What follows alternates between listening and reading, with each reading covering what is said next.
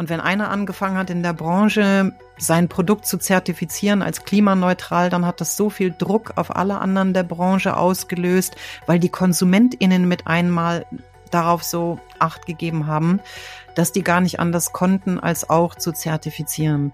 Und über Nacht hast du im Regal sämtliche Produkte liegen gehabt, die alle CO2 äh, zertifiziert, klimaneutral waren obwohl es ja diese CO2-Neutralstellung ähm, über Zertifikate auch schon 10, 15 Jahre vorgegeben hat. Wenn du mit dem Blick auf die Zukunft dich rausmogelst, indem du einfach sagst, ich kaufe ein und was davor, vor dem Einkauf passiert, das interessiert mich nicht, dann übernimmst du eben die Verantwortung für deine Lieferkette nicht.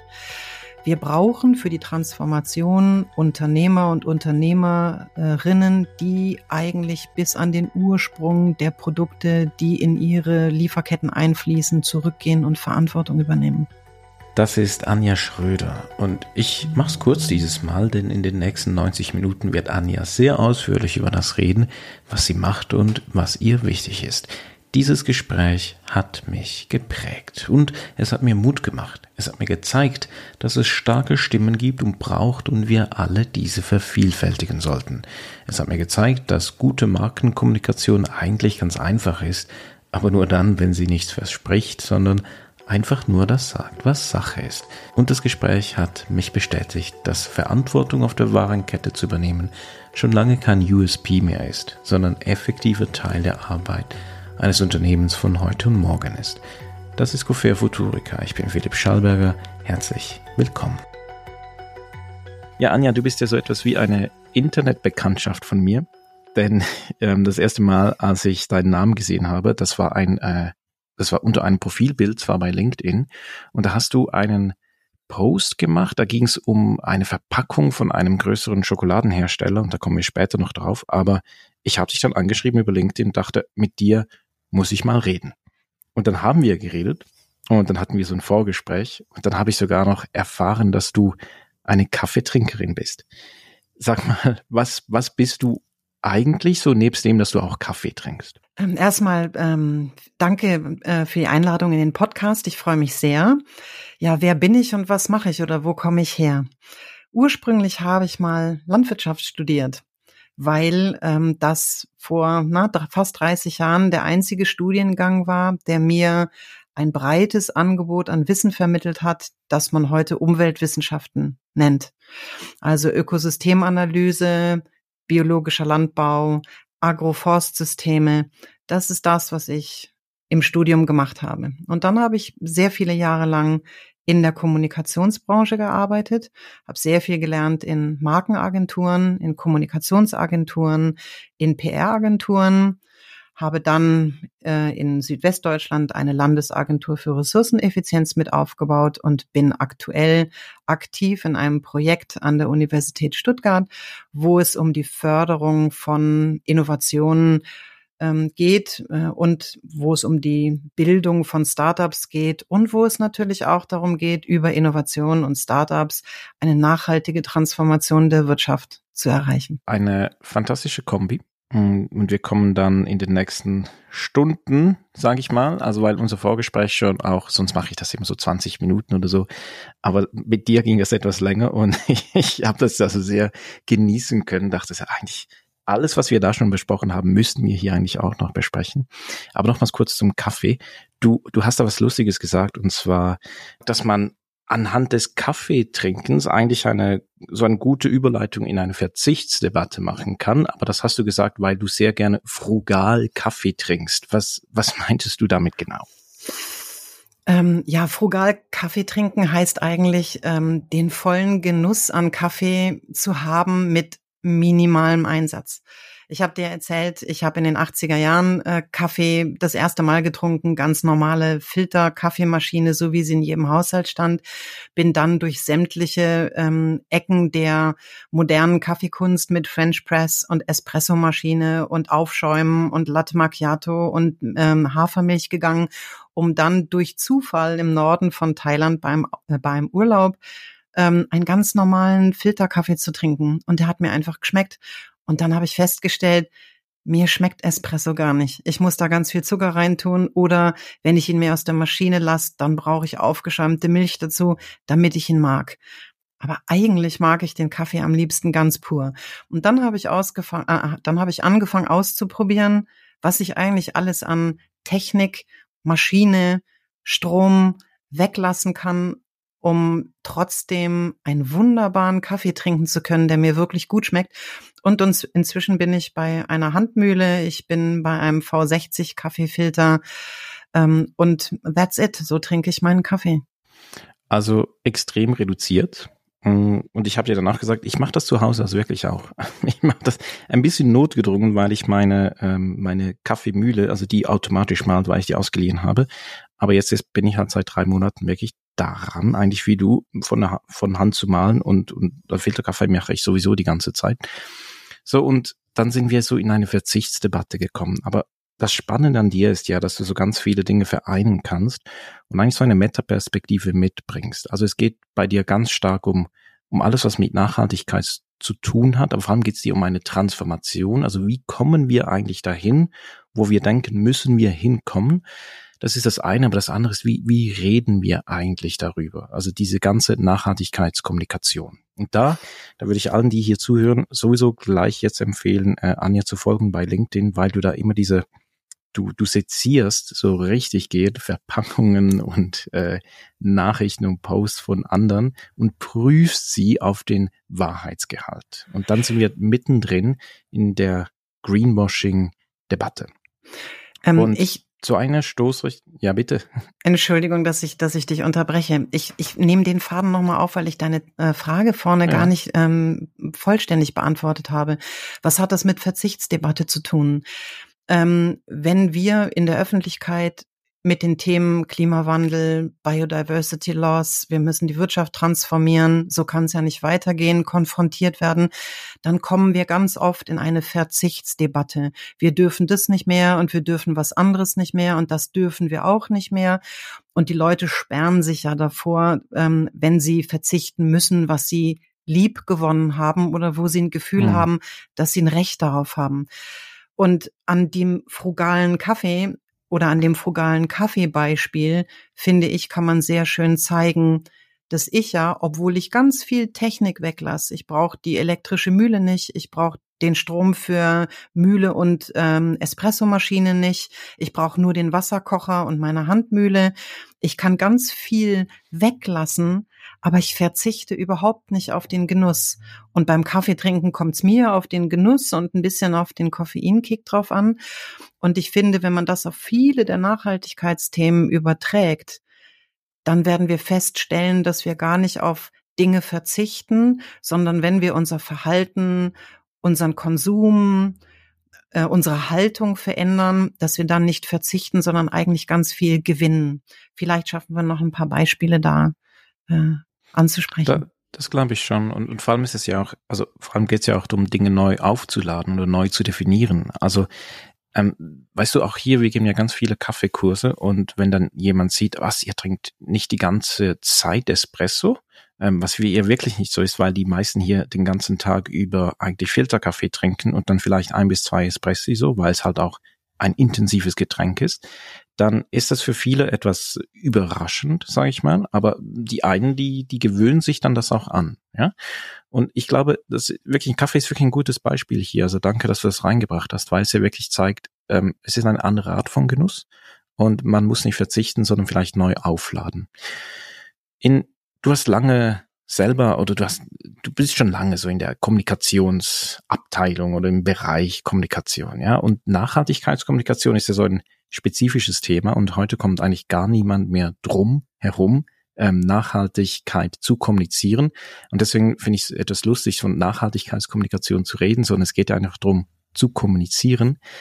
Aber wie, wie gelingt die überhaupt? Also das ist jetzt mal eine ganz große Frage. Wir sezieren die nachher. Aber mal so, gibt's Do's und Don'ts? Also wie gelingt souveräne Kommunikation über Nachhaltigkeit? Was macht sie kohärent? Und wo kommt man so in eine Richtung, wo es einfach dann auch äh, vielleicht eher nur so, ja, ein bisschen Gelaber wird? Eine gute Nachhaltigkeitskommunikation ist ehrlich, die übertreibt nicht, sie ist nachvollziehbar, sie ist konkret, sie ist fair. Und da kommt sie ganz oft in den Konflikt mit dem Marketing und mit der Werbung. Und das ist gar nichts Negatives gegen die Werbung, weil die Werbung einfach hm. eine ja. Aufgabe hat, ähm, uns zu verführen, ähm, Produkte schön zu färben, uns zu verleiten, uns äh, einzuschmeicheln. Das ist immer so ein bisschen miteinander flirten vor der Hochzeit und hinterher stellt man dann fest, ja, das wahre Leben ist ein bisschen anders. Bei Nachhaltigkeitskommunikation, weil das eigentliche Thema, das dahinter steckt, für uns alle so immens wichtig ist, kann Nachhaltigkeitskommunikation nur gelingen, wenn sie authentisch, ehrlich, nachvollziehbar und transparent ist. Und wenn ich mir die aktuellen, aktuellen Beispiele der Nachhaltigkeitskommunikation ähm, anschaue, dann stelle ich ganz oft fest, ja, es wird dann auch, ähm, es wird nachhaltig oder es wird transparent und umfassend und ehrlich berichtet, aber lieber dann nur über die schönen Seiten vom Business und gar nicht so sehr über die schweren Seiten vom Business, weil Nachhaltigkeit zu erreichen als Unternehmen oder als Gesellschaft, das ist schwer, weil die Aufgabe, die wir mhm. vor uns haben und die Zeit, die wir haben, so gering ist, die Anstrengung, die wir tun müssen, um eigentlich unsere Gesellschaften und unsere Wirtschaften innerhalb äh, innerhalb ähm, der planetaren Grenzen zurückzubringen, weil das ist ja das Konzept, das dahinter steckt, ähm, dass wir nicht mehr verbrauchen, äh, als die äh, Ökosysteme regenerieren können und dass wir auch nicht mehr verbrauchen, ähm, als wir im ähm, Gesamtkontext der Erde eigentlich pro Jahr zur Verfügung haben. Ähm, und das gelingt nicht von heute auf morgen. Wenn du ein kleines Startup bist und du hast eine coole, nachhaltige Idee, dann hast du ein Produkt, dann ist Nachhaltigkeit im Kern deiner Business-Idee verankert, dann ist es auch ganz einfach darüber korrekt zu sprechen. Weil man dann einfach sagt, passt auf, wir haben eine coole Idee, mit dieser Idee werden wir zum Beispiel Wasser sparen. Und das ist der Invest, den du leisten musst. Dann wirst du Wasser sparen und dann hast du ähm, diesem Sustainability, Sustainability Development Goal ähm, zugetragen. Wenn wir uns aber jetzt die Wirtschaft angucken, die aus, äh, angucken, die aus so vielen verschiedenen, verschiedenen Unternehmungen bestehen, die seit vielen Jahren, Jahrzehnten am Markt sind, die sind ja alle nicht vom Kern her auf Nachhaltigkeit ausgerichtet. Das ist mhm. einfach früher kein Thema gewesen, sondern äh, Unternehmen haben die Produkte und Dienstleistungen hergestellt, für die sie Markt- und Käuferinnen gefunden haben. Und ähm, jetzt bestehende laufende Unternehmen, die Businessmodelle und Lieferketten und ähm, Dienstleistungsbeziehungen und Kundenbeziehungen und Marktanteile haben, solche Unternehmen zu transformieren, das ist halt viel, viel, viel schwerer, weil du kannst, vielleicht könnte man das, aber das wird nicht passieren. Du kannst halt nicht einen Großkonzern zumachen und sagen, das Businessmodell ist nicht nachhaltig. Ich höre jetzt damit auf, ähm, weil Nachhaltigkeit ja auch nicht nur diese ökologische Dimension hat, die sehr oft im Fokus steht. Nachhaltigkeit hat auch noch eine soziale und eine ökonomische Funktion. Und wenn wir transformieren, müssen wir schaffen, dass diese drei Bereiche in der Balance nach vorne in die Zukunft gehen und nicht einer dieser Bereiche überbetont wird. Gucken wir zurück, dann Jetzt. leben wir in einem Wirtschaftssystem, ja. den Satz noch, gucken wir zurück, leben wir in einem Wirtschaftssystem, das halt immer auf die ökonomischen Vorteile geachtet hat und nicht auf die sozialen und ökologischen Belange. Du hast gesagt, mh, mm, es funktioniert nur ehrlich, also Nachhaltig Nachhaltigkeitskommunikation ist nur funktioniert nur dann, wenn sie ehrlich ist. Und das bietet ja unheimlich viel Potenzial. Also wir können ja alles kommunizieren. Und warum sehen wir aber so wenige ehrliche Botschaften? Mit ehrlich meine ich die, die negativen Botschaften. Weil es ja wirklich, es ist eine, ich kann es nicht anders sagen, es ist eine verdammte Arbeit. Und gerade als Unternehmen, egal wie groß oder klein, und wir sind jetzt in der Schweiz, ähm, sind wir bald bei 50 Mitarbeiterinnen so. Und das ist so, na, würde man sagen, so ein klein mittleres Unternehmen. Und natürlich gibt's auch da mega viel zu tun. Wir sind da dran und natürlich ist nicht alles schön, sondern wir sehen, okay, da gibt's viel Arbeit. Aber ähm, ich, ich, ich bejuble das eigentlich immer, wenn ich sehe, ah, jetzt können wir noch etwas kommunizieren, was wirklich nicht so gut ist. Aber wir sind da dran. Und ich sehe da immer tolle Beispiele von, von innovativen Unternehmen, die das machen, aber Warum ist es so heikel für viele, nicht diese diese Art der Kommunikation zu führen, zu sagen, hey, wir müssen nicht nur immer die Sonnenseiten der Transformation zeigen, sondern auch, hey, es ist wirklich, es ist tricky. Denn ich glaube, das würde ja total nahbar machen, weil ja, weil ja alle von uns irgendwo arbeiten müssen. Wo, wo siehst du da so die, die Schwierigkeiten? Ähm, ich denke, dass sogar die Kommunikationsbranche an dem Prozess, an dem Punkt in einem Prozess ist, in einem Transformationsprozess. Weil ähm, früher die, die Kommunikation zu, zu den KundInnen ja nur an einer kleinen Handvoll an Touchpoints möglich war, am Point of Sale, in den Verkaufsunterlagen vielleicht noch. Ähm, und da hast du eigentlich deine Botschaft sehr eingegrenzt auf die wichtigen Informationen, die notwendig sind, um dein Produkt zu verkaufen. Jetzt in den letzten 20 Jahren sind ja die Kanäle und die Touchpoints explodiert. Und die technischen Möglichkeiten, Informationen auch in der Tiefe zur Verfügung zu stellen, die sind viel, viel besser geworden. Das ändert aber nichts daran, dass zum Beispiel am Point of Sale in einem Lebensmittelgeschäft, ähm, in dem sich ja auch der Kaffee zum Beispiel befindet, ähm, in einem Lebensmittelgeschäft ist jeder Zentimeter im Regal hart umkämpft. Wer auf welcher Höhe im Regal steht, wer links und rechts äh, von den äh, Marktbegleitern eingerahmt wird und auch das Produkt selber gibt ja nur eine ganz begrenzte Fläche her, wo dann tatsächlich der Kaufimpuls ausgelöst werden muss, dass dieses Produkt im Korb landet und auch gekauft wird. Und ähm, dann auf so einem Produkt, Produkt zu sagen, äh, wir sind äh, ein durchschnittliches Produkt, aber wir bemühen uns besser zu werden, das kann ich nachvollziehen, dass bei diesen Produkten, also Fast Moving Consumer Goods, die im Regal stehen, die hart umkämpft äh, werden, äh, wo um Marktanteile gerungen wird, dass das vielleicht auf dem Produkt nicht stattfinden kann. Das kann ich nachvollziehen. Aber wir haben heute über digitale Plattformen äh, die Möglichkeit, diese Informationen eigentlich auch zur Verfügung zu stellen. Und es gibt durchaus Beispiele, wie das gelingen kann. Ob die schon das Ende der Fahnenstange sind, das glaube ich nicht. Und ich glaube auch, dass äh, die anbietenden Unternehmen erst hineinwachsen müssen in das Gefühl, wenn wir ehrlich sind, bestraft uns der Kunde oder die Kundin nicht damit, ja. dass sie uns nicht mehr kauft ähm, ich halte immer dagegen, ja, wenn du mir jetzt zehn Jahre lang erzählst, dein Produkt ist das Beste am Markt, dann bilden sich ja Heuristiken, weil das ist ja das, wie, wie, wie Zertifikate oder Marken funktionieren. Marken oder auch Zertifikate, das sind Abkürzungen in der Wahrnehmung. Ich muss dann keine Gedanken mehr darüber machen, wenn ich eine Marke kenne, aus irgendeinem Grund, dann speichere ich mein Erlebnis mit dieser Marke in dem Markenzeichen. Dann muss ich mir beim nächsten Mal keine Gedanken mehr darüber machen, ist es jetzt ein gutes Produkt oder ein schlechtes, weil es kommt ja von dieser Marke und dann kaufe ich, ohne ähm, einen Entscheidungsprozess jedes Mal neu anzustoßen.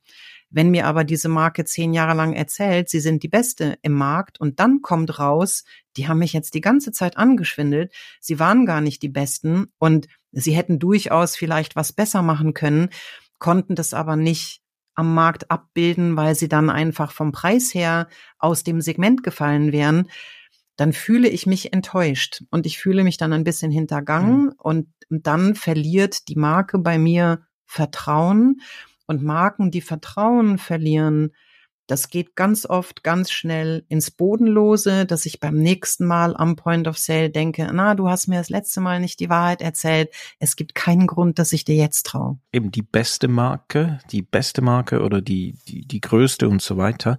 Aber wenn wir jetzt nur mal mit der Optik der nachhaltigen Transformation auf das schauen, was du gesagt hast, dann geht es ja in der Zukunft eigentlich jetzt schon nicht mehr darum, dass die noch bessere Qualität, das noch schnellere Auto zu haben, das, die noch größere Reifen, was auch immer so, sondern eigentlich geht es ja darum, noch nachhaltiger zu sein. Aber das ist ja dann auch irgendwie ein bisschen paradox. Also wie kann ich noch nachhaltiger sein? Also geht's in die Richtung, dass man jetzt sagt, hey, ich bin noch nachhaltiger als du? Das wäre eine Aussage, da bist du gleich bei einem Green Claim und dann hast du zumindest in Europa auch sofort äh, bald die äh, Green Claims Directive am Hals. Das dürftest du so mhm. gar nicht claimen, einfach so. Ähm, das ist aber eigentlich ein tolles Stichwort, weil gerade gestern habe ich äh, eine aktuelle Studie von McKinsey gelesen, die den amerikanischen Markt fünf Jahre lang ähm, betrachtet und beforscht haben und eindeutig äh, zu dem Ergebnis kommen, dass zum Beispiel auf den Fast-Moving Consumer Goods im Regal Green Claims funktionieren und die Kaufentscheidung beeinflussen.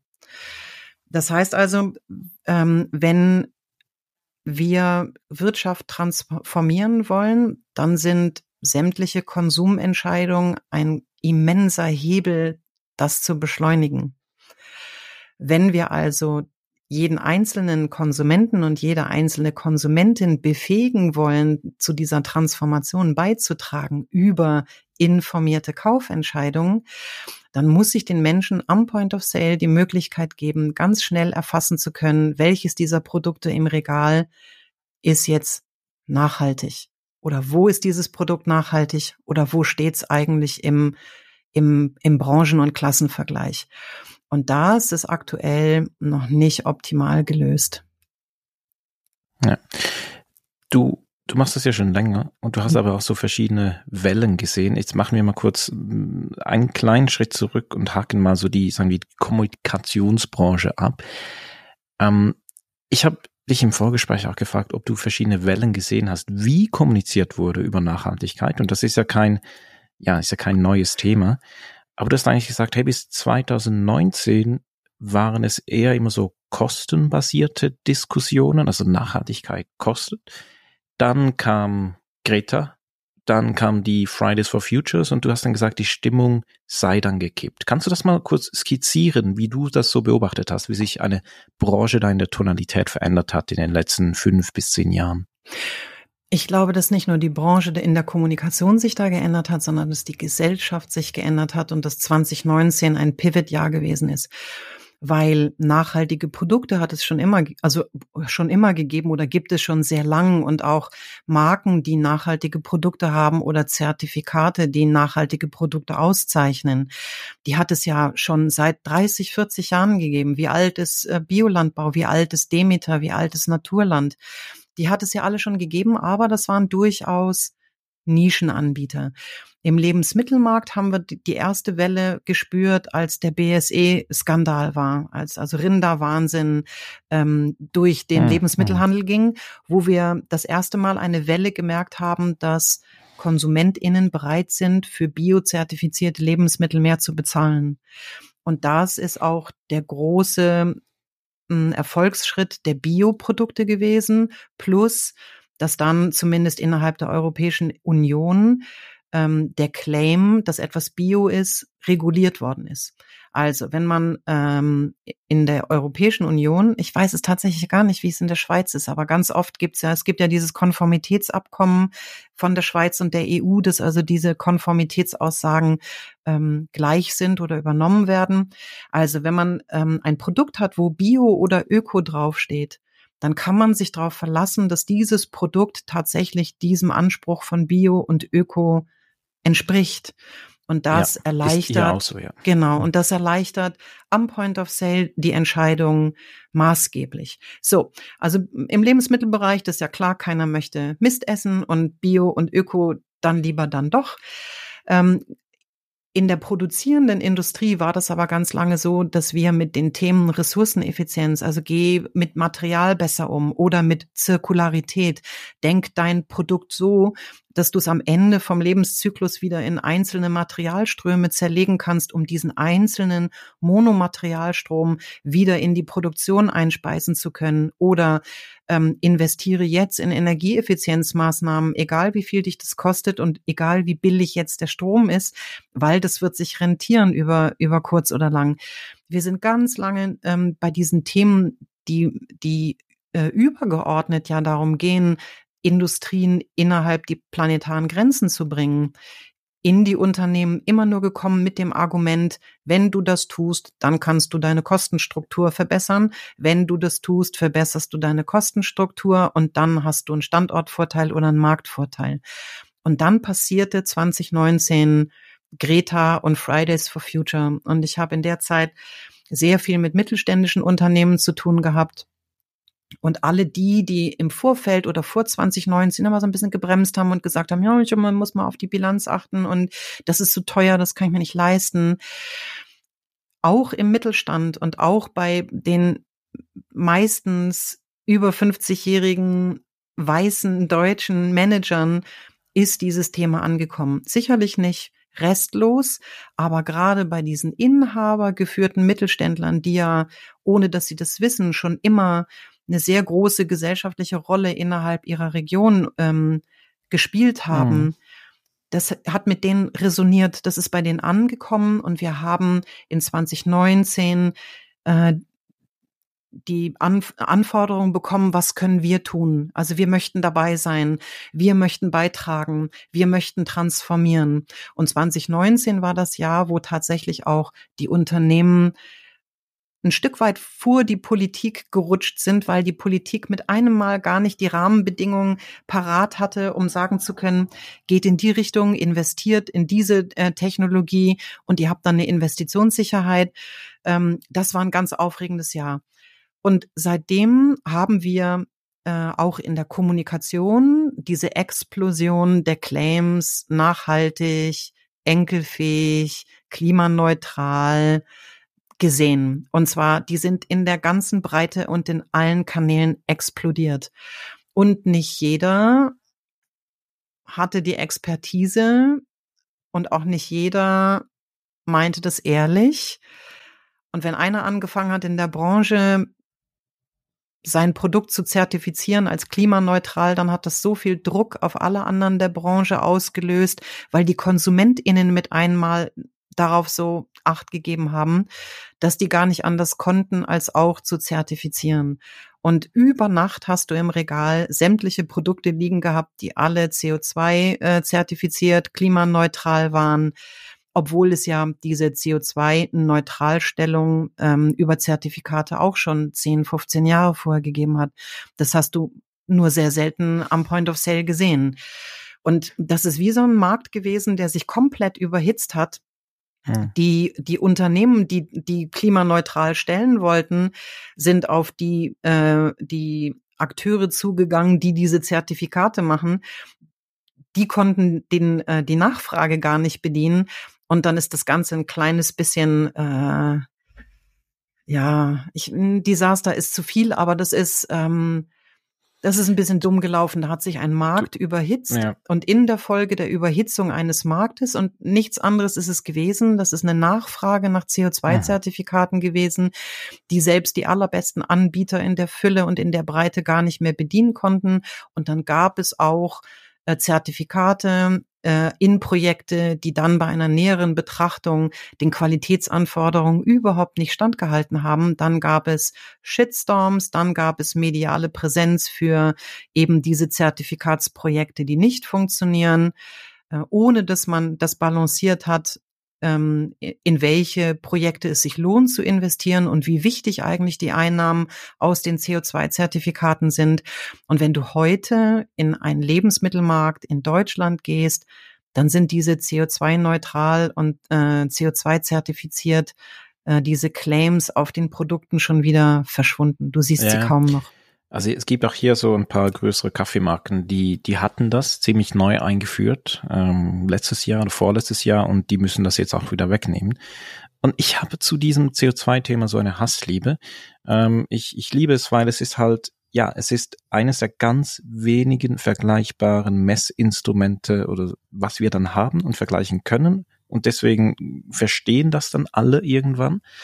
Das andere ist halt, es gibt das Gegenteil ähm, zu diesem Carbon Tunnel, also dass man gar nichts mehr anderes sieht als CO2. Und aber da, da brauchst du irgendwo noch so ein Zwischending. Ähm, natürlich gibt es das, ähm, denn wenn wir aus dem Tunnel rauskommen und links und rechts schauen, es gibt ja ganz andere Baustellen, äh, die wir da bearbeiten können, dass, dass vieles nachhaltiger wird und in eine Transformation kommt. Aber warum findet das so wenig Beachtung, gerade so in der Kommunikation? Die Kommunikation macht eigentlich dann ja immer das, was äh, das Unternehmen braucht zu einem bestimmten Zeitpunkt. Mittelfristig oder auch kurzfristig. Die langfristige Kommunikation, wo es um Reputation und Image geht, die kommuniziert es durchaus in größeren Kontexten, nur das findet ganz oft gar nicht so den medialen Anklang. Und ähm, durch die ähm, durch die Social Media Aktivitäten ist ja auch Information zu einem sch sehr schnell drehenden Gut geworden. Und du kannst es immer sehen. Es kommt ein Thema, das wird durchgeheizt äh, drei Tage lang und dann ist es eigentlich schon wieder weg. Und die eigentlichen Debatten und die eigentlichen Diskurse, die wir brauchen, die finden dann entweder nur in den Blasen statt ähm, oder sie finden gar nicht statt. Und das ist ein bisschen schade. Warum der Fokus auf CO2? Das ist ganz, ganz, ganz einfach.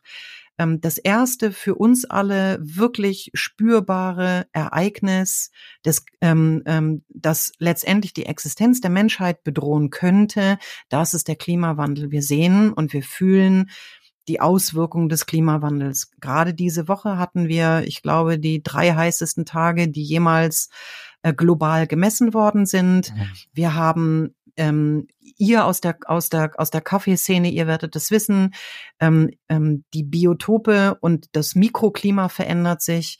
Das, was in Deutschland im letzten Jahr äh, im Ahrtal passiert ist, das ist auch ein Wetterereignis, das gegebenenfalls mit dem Klimawandel zusammenhang, äh, zusammenhängen kann. Ganz genau weiß man es nicht, aber eben das Unwetter eben nicht mehr weiterziehen, sondern so stehen bleiben und dann so viel Wasser runterschmeißen. Das sind alles ähm, klimatische Entwicklungen, die eben mit den ansteigenden Temperaturen zu tun haben. Und der Treiber der ansteigenden Temperaturen ist eben CO2 oder andere Treibhausgase, die dann in CO2e, in CO2-Äquivalenten berechnet werden.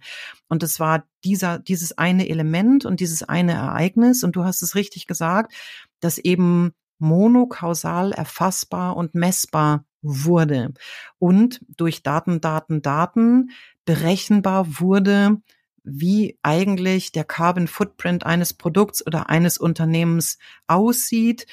Ähm, und mit dieser Vergleichbarkeit und Transparenz dieser Daten eigentlich auch ähm, über die Simulationsmodelle ähm, abgeglichen werden konnte, wie viel CO2e dürfen wir eigentlich nur emittieren, wenn wir einen ganz bestimmten Klimakorridor, der der im Paris Accord festgelegt wurde, die 1,5, wenn wir den nicht verlassen wollen.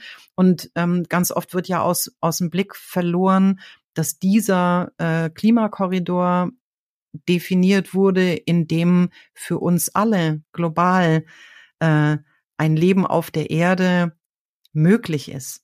Also selbst wenn wir bei zwei oder bei drei oder bei vier Grad landen, dann wird es immer noch Regionen geben, wo Menschen sehr komfortabel leben können.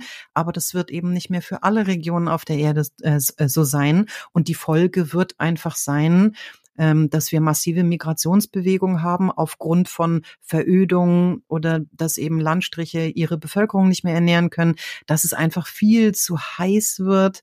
Also ähm, das wird ganz oft aus dem, aus dem Blick verloren, wenn äh, man sich im, im Norden Europas bewegt, wo ein wärmerer Sommer vielleicht noch gar nicht so negativ empfunden wird. Und wir sitzen ja, alle in einem Boot. Wir sitzen tatsächlich alle in einem Boot und wir sitzen auf dieser Erde alle in einem Boot, weil uns das alle betrifft. Die Auswirkungen werden uns alle betreffen. Und wenn du das äh, zurückführst auf Produktion und auf ähm, äh, Konsum, durch globale Lieferketten sind wir ja auch global miteinander vernetzt. Und das, was wir wissen, ist, dass wir in den westlichen und in den europäischen Ländern einen Hyperkonsum haben und damit äh, überproportional zu den sich verändernden Rahmenbedingungen bei Klima und Biodiversität beitragen. Und wenn wir übermäßig proportional beitragen, ist es eigentlich auch nur fair, dass wir uns überproportional anstrengen, äh, das zu verhindern oder abzumildern. Sehr gut. Gut, dass du nochmals darauf aufmerksam machst. Ich habe ähm, im Frühling einen Podcast gemacht mit Jan Wilkens vom Hamburger Klimainstitut und der forscht ganz stark über Klimagerechtigkeit und er forscht eigentlich so die MENA-Region und war dann eben auch an der COP in Ägypten und war bei diesen Diskussionen dabei, wenn dann irgendwie der Staatschef von Vanuatu neben ähm, ja den Engländern sitzt und sagt, es ist wirklich ernst. Also das ist so diese auch so diese Machtverhältnisse, die da so herrschen. Ich nehme aber gerne noch mal so ein Bild auf, was du gerade aufgemacht hast. Und zwar jetzt wird's warm und diese Woche, also wir sind jetzt in Mitte Juli, ähm, da eben drei Durchschnittstemperatur auf der Erde drei, dreimal hintereinander gebrochen oder sowas. Und heute Morgen habe ich dann auch im Zug gesehen auf so einer Werbung. Jetzt wird's warm und irgendwie ab in, ab, ab, ab ins Schwimmbad. Und also wirklich so diese Glorifizierung, dass es jetzt schön warm wird. Ja, und es ist auch hier Schulferien und ja, cool, die gehen wir nach draußen. Sagen wir mal so, so die ganze, die positive Formulierung von dem, dass es jetzt einfach heiß wird. Ähm, das ist so die eine Ecke und die andere Ecke ist dann ähm, Waldbrände. So. Und das kommt dann gleich danach, weißt du, diese geschalteten Werbungen in den Trams und so, da kommt ja so 20 Sekunden all was anderes. Und es ist unglaublich schön zu sehen, diese, Bruch, diese Bruchlinien, die es da gibt. So, aber ich, ich glaube so, was Eindruck macht, ist weder das eine noch das andere. Also weder nur die ganz positive Kommunikation, aber auch die ganz negative, dass ich, wenn ich dann so höre, diese Gespräche im Bus oder im Zug, dann viele sind da so ein bisschen genervt. So, ja, es ist schon wieder diese Waldbrände und so. Also es lohnt sich weder ganz dramatisch zu kommunizieren, es ist aber unglaubwürdig, ganz positiv zu kommunizieren. Ist es wie oft so der Mittelweg, den du da empfehlen würdest zu kommunizieren, wenn es um Transformation geht? Nee, also äh, der Mittelweg, der Mittelweg ist immer Durchschnitt und ich glaube, Durchschnitt reicht uns nicht. Du sprichst aber einen ganz wichtigen Punkt an wir sind ja nicht eine Blase, sondern äh, wir sind unfassbar viele unterschiedliche Blasen mit ganz unterschiedlichen Kenntnisständen und auch Bedürfnissen und Belangen. Ähm, das, was du und ich vielleicht wissen, weil wir uns da rein nörden in diese Thematiken und ähm, wir uns aufgeschlaut haben, uns also Sustainability Literacy äh, als Thema genommen haben, wir sind, was diese Bildung angeht, einfach ganz, ganz, oder und auch Meinungsbildung äh, angeht, ganz weit voraus. Es gibt äh, innerhalb unserer Länder andere Blasen, da ist dieses Thema noch gar nicht angekommen. Das heißt, wir können von denen eine Handlungsänderung oder eine Konsumentscheidung gar nicht verlangen, weil ihnen ja der Hintergrund fehlt, warum sie das tun sollten. Dann hast du die ganze globale Komponente dann hast du weitere, dann hast du weitere Grätschen, wo dieses Thema auseinandergeht. Ich in, wenn ich Kommunikationsworkshops äh, habe, dann sage ich immer das Bild vom, kennt ihr den roten Manta, Opel Manta mit dem Fuchsschwanz an der Antenne? Und dieses Auto habt ihr jetzt als Gebrauchtwagen, als mhm. Gebrauchtwagen beim Gebrauchtwagenhändler stehen. Und ich sage immer, wenn du lernen möchtest, wie man mit unterschiedlichen Zielgruppen kommuniziert, äh, dann gehst du mal zu einem Gebrauchtwarenhändler und, und schaust zu, wie der das macht. Weil der hat immer das gleiche Auto da stehen. Es ist immer ein roter Opel Manta mit einem Fuchsschwanz. Und je nachdem, wer da durch die Tür kommt und sich dieses Auto anschauen möchte oder sagt, ich möchte ein gebrauchtes Auto kaufen, ähm, je nachdem, wer da durch die Tür kommt, der Gebrauchtwagenhändler scannt den relativ zügig ab. Das sind ja auch ganz geniale Kommunikatoren. Der weiß, relativ zügig, welche Argumente von diesem Produkt er jetzt in den Vordergrund schieben muss und in welchen Frame er diese Argumente verpacken muss, um dieses Auto zu verkaufen. Und mal ist es der tolle Fuchsschwanz, mal ist es die rote Farbe, mal ist es die Legacy Brand Opel, mal ist es der Nostalgiefaktor, was auch immer. Im Kern ist es immer das gleiche Produkt aber die Story und die Argumente mhm. und der Frame, den du verwendest, den musst du anpassen auf die Menschen, mit denen du sprichst. Und deswegen glaube ich nicht, dass es diese eine Kommunikation gibt, sondern es gibt ganz, ganz, ganz viele Kommunikationen. Und jede Kommunikation beruht darauf, dass du bei deinem Gegenüber auf Emotionen triffst. Wenn ich dir Informationen zur Verfügung stelle, die bei dir keine Emotionen auslösen, dann rauschen die durch, dann haken die sich auch nicht fest. Ich muss also meine Informationen so verpacken, dass ich bei dir einen Emotionstrigger erreiche. Und auch da ist es wieder ganz unterschiedlich, worauf Menschen emotional reagieren. Ähm, wir machen das in der Werbung schon sehr lang. Da gibt's dann die, äh, die Bewahrer und es gibt die Nostalgiker und es gibt die First Mover und es gibt die Performer. Und ähm, je nachdem, zu welcher Gruppe du gehörst, bist du eben erreichbar durch unterschiedliche Argumente. Und die lösen dann Emotionen aus. Wenn du einem Bewahrer sagst, kauf mein Produkt, weil du bewahrst damit die Natur, dann löst es bei ihm Emotionen aus. Ist es das gleiche Produkt und du gehst zu einem First Mover und du sagst, ey, das ist das coolste Produkt, ähm, das äh, wird der nächste, das wird, der nächste Renner und du bist einer der ersten, der das ausprobieren kann, dann erreichst du den emotional.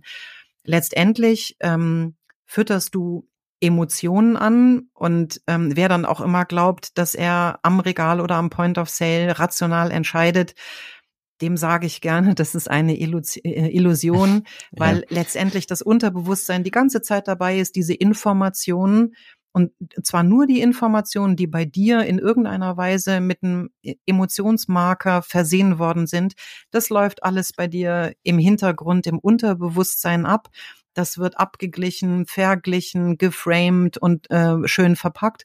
Und am Point of Sale geht eigentlich nur noch vorne zum neofrontalen Cortex einmal die Tür auf und die Kaufentscheidung wird durchgeschoben. Und dann hast du das Gefühl, du hättest dich jetzt entschieden. Auch, ähm, dass immer gesagt wird, ich habe mich ganz rational entschieden, das stimmt natürlich nicht. Das ist dann mhm. ein sehr bewusster Frame, den man versucht, dann im Nachhinein seiner Entscheidung beizufügen. Ähm, tatsächlich ist es so, alle Entscheidungen sind emotional. Und wenn wir dann kommunizieren, musst du dir anschauen, wie kann ich, mit welchen Emotionen ist diese Zielgruppe erreichbar. Ich sage dazu immer, weißt du, ein Grafikdesigner in einer Werbeagentur, da hast du GrafikdesignerInnen und du hast TexterInnen. Ähm, der Grafikdesigner, für den ist Text Grauwert. Der liest die Buchstaben gar nicht. Für den Texter ist der Text am allerwichtigsten, weil diese beiden Menschen über eine unterschiedliche Art und Weise Informationen verarbeiten und diese unterschiedliche Art und Weise anders emotional besetzt ist. Und ähm, so ist es mit allen Menschen. Äh, ein, ein Buchhalter ähm, ich weiß nicht, wie du Buchhaltung findest, ob dir das Freude macht oder ob das was ist, was man auch machen muss. Ein Buchhalter, der diesen Job gewählt hat, der hat das ja getan aus einem ganz bestimmten Persönlichkeitsset, vielleicht aus dem Bedürfnis der Sicherheit. Das ist ein Job, der gibt mir Sicherheit oder dieser Mensch fühlt sich auch sicher, wenn er Zahlen bearbeiten kann. Und Sicherheit wiederum ist aber auch ja nur eins, ein Gefühl. Ich finde jetzt Bilanzen nicht so wahnsinnig prickelnd. Das löst bei mir nicht so wahnsinnig viel Gefühl aus. Die müssen stimmen und die müssen gut sein. Aber deswegen bin ich auch keine Buchhalterin geworden. Ja, da, da bin ich auch ganz froh. Ähm, aber ähm, ich, ich kann dir schon sagen, du hast mich gefragt. Ich, ja, ich finde Buchhaltung jetzt auch nicht mega prickelnd, aber ich finde es immer wieder, ähm, man kann die ja sehr kreativ gestalten. Und mit kreativ meine ich jetzt nicht Steuerhinterziehung zu betreiben, sondern aber auch wirklich da neue Lösungen zu finden, die, die man heute anwenden kann. Und wenn wir schon mal in dem Thema sind, da fragen wir uns, weil wir auch eine, eine immer größer wachsende ähm, so soziale Medienpräsenz haben, fragen wir, was ist denn der Wert davon? Können wir den auch in der Buchhaltung irgendwann dann mal abbilden? Also deswegen glaube ich, gibt's da eben schon, ähm, finde ich Buchhaltung doch noch etwas ähm, interessant. Du hast vorhin aber was gesagt, ähm, Vertrauen, ja, und ähm, am POS muss das entscheiden und die, die unsere, alle unsere Entscheidungen sind überhaupt nicht ähm, so, so überlegt, wie wir, wie wir das gerne hätten. Und am POS hast du gesagt, muss eigentlich alles stimmen. Also da geht es ja nicht drum, also es gibt ja viele so Gewohnheitskäufer, die gehen dahin, die weiß genau, aha, das Produkt X steht genau da und ich, ich, ich greife da gleich hin.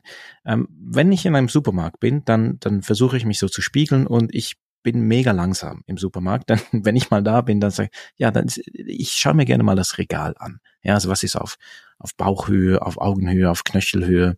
Und das ist ja ganz interessant, weil sich diese, diese, diese Konsumenten gar nie begegnen. Also die, die irgendwo einkaufen, äh, begegnen sich so im Warenkorb nicht mit der anderen äh, Konsumentenschicht. Und das ist eigentlich ziemlich interessant. Deswegen ist das ja alles genau getimed und getaktet, was da eigentlich so verkauft wird.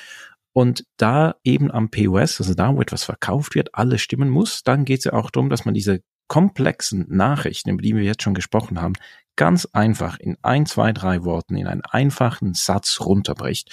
Und da wird es dann eben weniger präzise. Und was es ja eigentlich braucht in der ganzen Debatte ist Präzision und Vergleichbarkeit. Und jetzt kommen wir so in ein Feld, da, wo wir dann so uns selbst irgendwie Geschichten erzählen und es geht so, ist es positive Kommunikation jetzt, ist es extrem reduziert oder ist es dann plötzlich Greenwashing? Da würde ich gerne einsteigen, so auf deine Beobachtungen, die du da machst, ähm, wenn du so Postings machst auf LinkedIn und eigentlich so Verpackungen nimmst, ähm, die du kaufst an einem Regal und dann fängst du die an zu sezieren. Ähm, was, wie, wie gehst du da vor? Kannst du mal ein konkretes Beispiel machen, was du letztens mal so seziert hast? Ähm, erstmal mache ich das oder ich habe mit dieser Serie auf LinkedIn angef angefangen, weil ich natürlich weiß, dass der Großteil der KonsumentInnen das gar nicht so anschaut wie ich und auch nicht wie du. Und wenn ich mich dann in die Situation hineinversetze, eines Durchschnittsbürgers oder einer Durchschnittsbürgerin, die wir als Gesellschaft beauftragt haben, über ihre Kaufentscheidung Transformation zu beeinflussen, dann müssen wir uns fragen, als, als Werbende, ja, und auch als Produktanbietende, ob wir dieses Spielfeld fair gestalten. Und ähm, ich stolper ganz oft über diese Produkte, über die ich dann Posts mache bei LinkedIn, bei meinen eigenen Einkäufen und habe dann immer so einen Moment am Regal von What? Warte mal, das kann ja gar nicht angehen. Und dann kaufe ich das und dann nehme ich das mit mhm. nach Hause und dann recherchiere ich das durch. Und der Punkt ist, dieses Durchrecherchieren, das sollte nicht nötig sein. Das ist es aber ganz oft. Und ähm, eines der Beispiele zum Beispiel, ähm, ich glaube, da haben wir beide uns dann ja auch intensiver unterhalten, das sind die Kaffeeverpackungen, die außen aus Papier bestehen und innen ja. eben eine Kunststofffolie haben oder eine Metallfolie. Und das sind, was im Verpackungsjargon heißt, das sind Kompositverpackungen. Das heißt, das sind mehrere Materialien untrennbar miteinander verbunden. Vorhin haben wir über Zirkularität einmal schon gesprochen, dass man eigentlich, wenn man äh, ein Produkt designt, am Anfang schon das Ende des Lebenszykluses im Auge haben muss. Und wenn man in Zirkularität und in Kreisläufen denken möchte, dann muss man sicherstellen, dass ein Produkt am Ende wieder zerlegbar ist, damit mit relativ wenig Aufwand auf der Materialebene dieses Material wieder in einen Produktkreislauf zurückgehen kann. Und Komposite sind das eben nicht. Äh, warum gibt's dann aber diese Kaffeeverpackungen, die außen sich äh, so gut anfühlen äh, und aus Papier sind und ganz oft auch so naturbelassen braun sind? Ähm, einfach, weil sie eine Heuristik sind am Point of Sale, also Heuristik gleich Abkürzung. Eine Heuristik sind am Point of Sale für schau mal, das fühlt sich gut an, das ist natürlich. Und das beeinflusst am Point of Sale die KonsumentInnen, die ihre Kaufentscheidungen für ein natürlicheres Produkt machen wollen. Das beeinflusst die KonsumentInnen, die packen äh, diese Verpackung oder diesen, dieses Produkt in den Einkaufswagen, denken, sie tun das Richtige, denken, sie verhalten sich ähm, ökologisch besser und haben eigentlich eine Verpackung im Warenkorb, die am Ende nur verbrannt wird, weil sie durch die Verschweißung oder Verklebung oder durch den Verbund überhaupt nicht mehr zerlegbar ist in die einzelnen Materialien. Das ist den meisten aber gar nicht bewusst. Ganz oft findet man dann diese Packung in der, im Papier, im, dann muss es äh, beim Papierrecycling raussortiert werden und bereitet dort Probleme. Oder ähm, es steht drauf, es ist kompostierbar, was dann ganz oft richtig ist, weil es ein äh, Zertifikat dafür gegeben hat, dass es rein theoretisch in einer ganz speziellen Anlage zu ganz speziellen Bedingungen kompostierbar ist. Ja. Und dann aber beim Konsumenten auslöst, das ist kompostierbar, das schmeiße ich in die Biotonne. Und ähm, dann wird das ganze, das ganze Ding wird komplex. Der erste Schritt ist, die KonsumentInnen kaufen diese Verpackung, weil sie glauben, das ist Papier ist es aber gar nicht. Und am Ende sind sie noch nicht mal in der Lage, diese Verpackung korrekt zu entsorgen und verursachen ungewollt ähm, Probleme in den Stoffströmen, in den Entsorgungsketten. Das sind Sachen, die finde ich einfach nicht fair. Die sind nicht gut.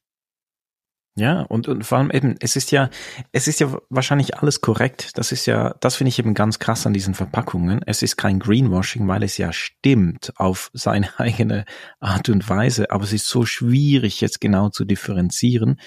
Das ist das eine für, für die, die das kaufen. Das andere ist ja, was danach passiert. Also Verpackung ist bei uns gerade ein total heißes Thema. Wir sind da schon länger dran und leider noch viel länger, als wir gedacht haben. Und das geht noch ein Weilchen. Wir werden darüber auch immer wieder berichten.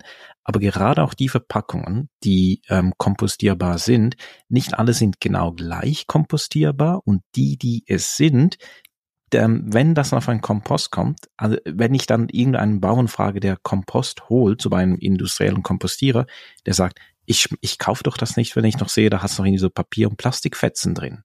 Also weißt du, so das Bild eines Komposts, das sieht halt nicht so aus, wenn da noch so diese durchsichtigen auch wenn es abbaubare Folien drauf sind, ähm, das, das Bild, das ist nicht das eines Komposts. Also, also das, das, da hängt ja, so viel. Ja. Das, das ist irgendwie total schräg, weil eigentlich macht's da die Verpackungsindustrie korrekt. Sie verwenden einen Stoff, den sie oder ein Material, das sie ordentlich zertifiziert haben. Aber die, die es kompostieren sollten, die wollen das nicht haben, weil die Norm, die hinter dieser kompostierbar Norm steht, warte mal, die EN 13432, das muss man dann aber auch wieder wissen. Und ähm, mhm. wenn man das als Konsument nicht weiß, kompostierbar EN 13432, das gehört in den Restmüll und nirgendwo anders hin, dann macht man es den Konsumenten schwer. So, die Verpackungsindustrie, die hat ein kompostierbares Material eingesetzt. Sie haben das zertifizieren lassen. Es ist kompostierbar. Das bedeutet aber, dass es eben für diese Industrienormen äh, in, innerhalb eines spezifischen Zeitraums kompostierbar sein muss. Und die Industriekompostieranlagen aber eine viel höhere oder eine viel kürzere Drehzeit haben. Und deswegen wollen die industriellen Kompostierer, äh, Kompostierer dieses Material nicht haben. So, und das nächste ist immer den 0815 Konsumenten im Kopf. Impliziert kompostierbar nicht eigentlich auch, das ist natürlich. Es gibt ganz hm, viele ja, Stoffe, die kompostierbar sind, die trotzdem fossilbasiert sind.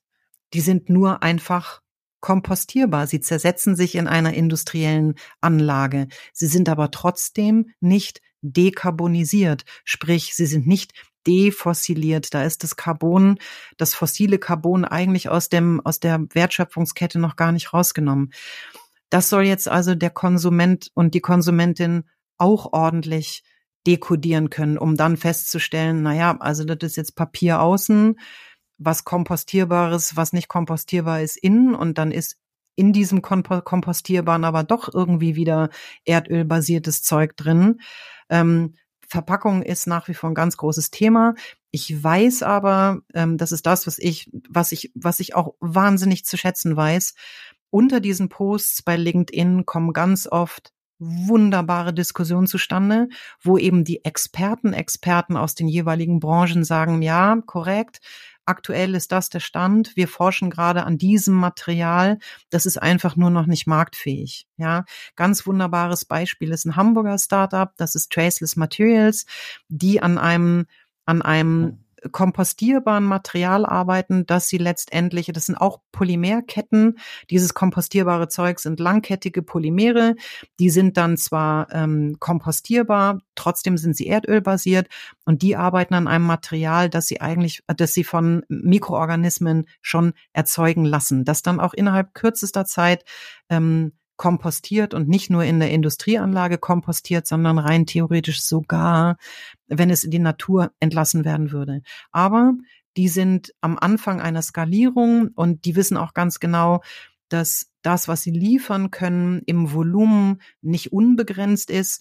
Und dann muss man schauen, wo müssen wir dieses Material einsetzen, das auch in der Natur einfach so ganz geschwind kompostiert. Das müssten wir eigentlich dort einsetzen, wo die Gefahr am größten ist, dass Verpackung oder Müll oder irgendwas in der Natur landet. Ähm, wenn wir ähm, auf unsere Gesellschaften schauen, Schweiz, Österreich, Deutschland, um nur die Dachregion zu nennen, wir sind ja gar nicht so die Vermüller. Ja, also das hält sich ja bei uns durchaus alles noch in Grenzen. Weil ja. wir gelernt haben, äh, in Reststofftonnen oder Reststofftüten zu packen. So. Genau, und trotzdem ist es halt extrem emotional, ne? weil Ja. es ja das ist, was du am Schluss Ja. in den Händen hältst. Ja. Auch wenn es, und jetzt, ich komme jetzt doch kurz aufs CO2, also gerade bei einer Kaffeeverpackung, also eine Kaffee, eine 52 Gramm Kaffeeverpackung, die gefüllt ist mit geröstetem Kaffee, die Verpackung alleine, die macht weniger als vier Prozent aus. Also wir haben ja selber einen, äh, so einen CO2-Rechner gemacht für Kaffeeröstereien und ähm, ja, fangen jetzt an, andere ähm, damit zu, zu beraten und zu helfen und eigentlich zu screenen, wenn, wenn das jemand möchte. Und die Verpackung ist wirklich extrem gering, aber sie ist das, was viele am Schluss in den Händen halten, gerade am POS und am physischen, also wirklich am physischen POS. Ich stehe vor einem Regal und also das, also wir verkaufen viel über den Online-Shop, aber wir verkaufen echt auch viel am Regal in unseren einigen Cafés. Und wenn dann jemand diese Packung in den Händen hält, also ich würde mal sagen, jeder zweite sagt was dazu. Also als wir diesen Wechsel gemacht haben von von einem äh, Komposit-Ding, wie du gesagt hast, also von Papier und Plastik, dann auf recyclingfähig.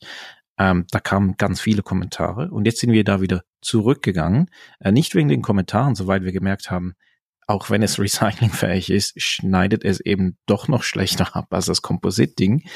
Also wir machen da wirklich so einen Zickzack-Kurs, ähm, weil wir immer dazu lernen und wir wollen aber mit jeder Verpackungsänderung einen Schritt nach vorn machen. Also ich sage jetzt mal, äh, wie sagt man dem so schön, vorwärts scheitern.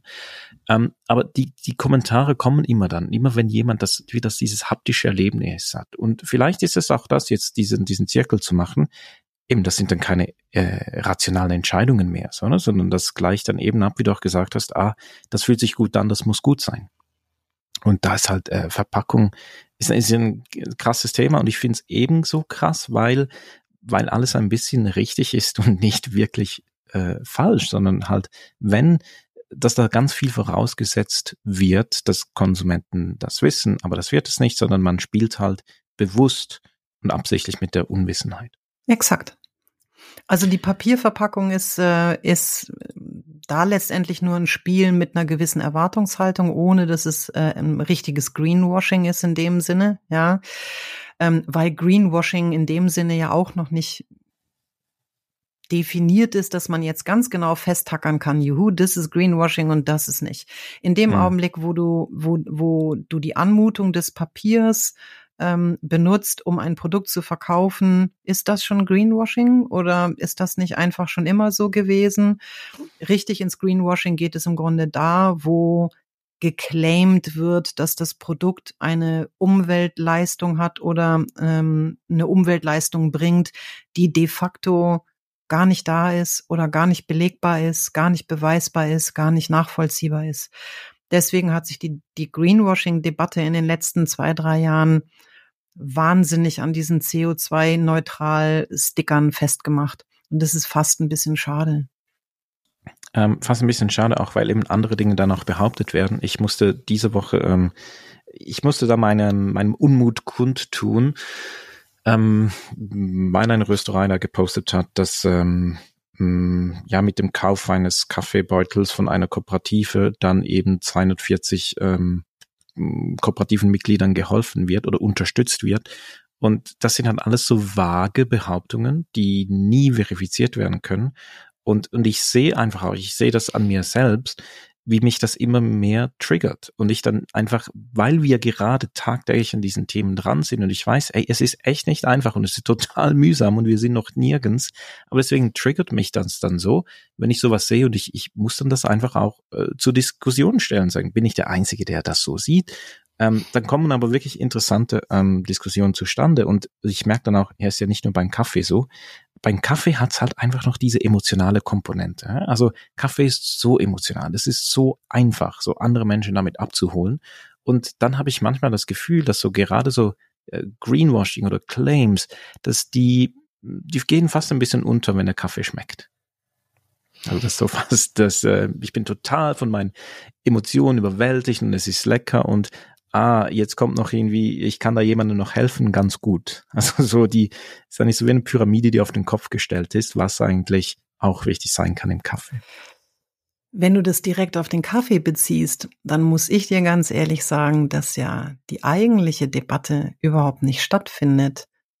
Und zwar, dass der Kaffeeanbau, der ist ja nicht nice. Ja, also das ist, ähm, Kaffee ist tatsächlich ein Luxusprodukt, das in den Anbaugebieten, wenn es nicht wirklich richtig gut gemacht wird, ähm, massive ökologische Schäden verursacht. Ja. Und wir blenden das einfach sehr gerne aus. Also ich habe das mal berechnet. Also wir standen vor so einem Kaffeeautomaten bei uns im Büro, der so einen automatischen, automatischen Milcheinzug hat, damit man sich auch Latte und Cappuccino und so machen kann. Und mittags bildet sich dann da eine Schlange und wir, während wir da stehen und ähm, warten auf den Kaffee, haben wir angefangen zu sinnieren, ob man den Unterschied berechnen könnte im Carbon Footprint und im äh, Wasser, im Water Footprint, wenn man anstelle von Kuh, Kuhmilch Hafermilch in den Default reinpacken würde. dann haben wir ein bisschen äh, gewitzelt und gefrotzelt und dann haben wir angefangen zu recherchieren und zu rechnen. Wir haben äh, berechnet, wie viel Milch, Kuhmilch im Jahr durch diesen Automaten läuft und wie da der CO2 E-Footprint ist und der Wasserfußabdruck, haben das gegengerechnet mit Hafer und zwar mit ähm, einfach frei verfügbaren äh, Statistikdaten.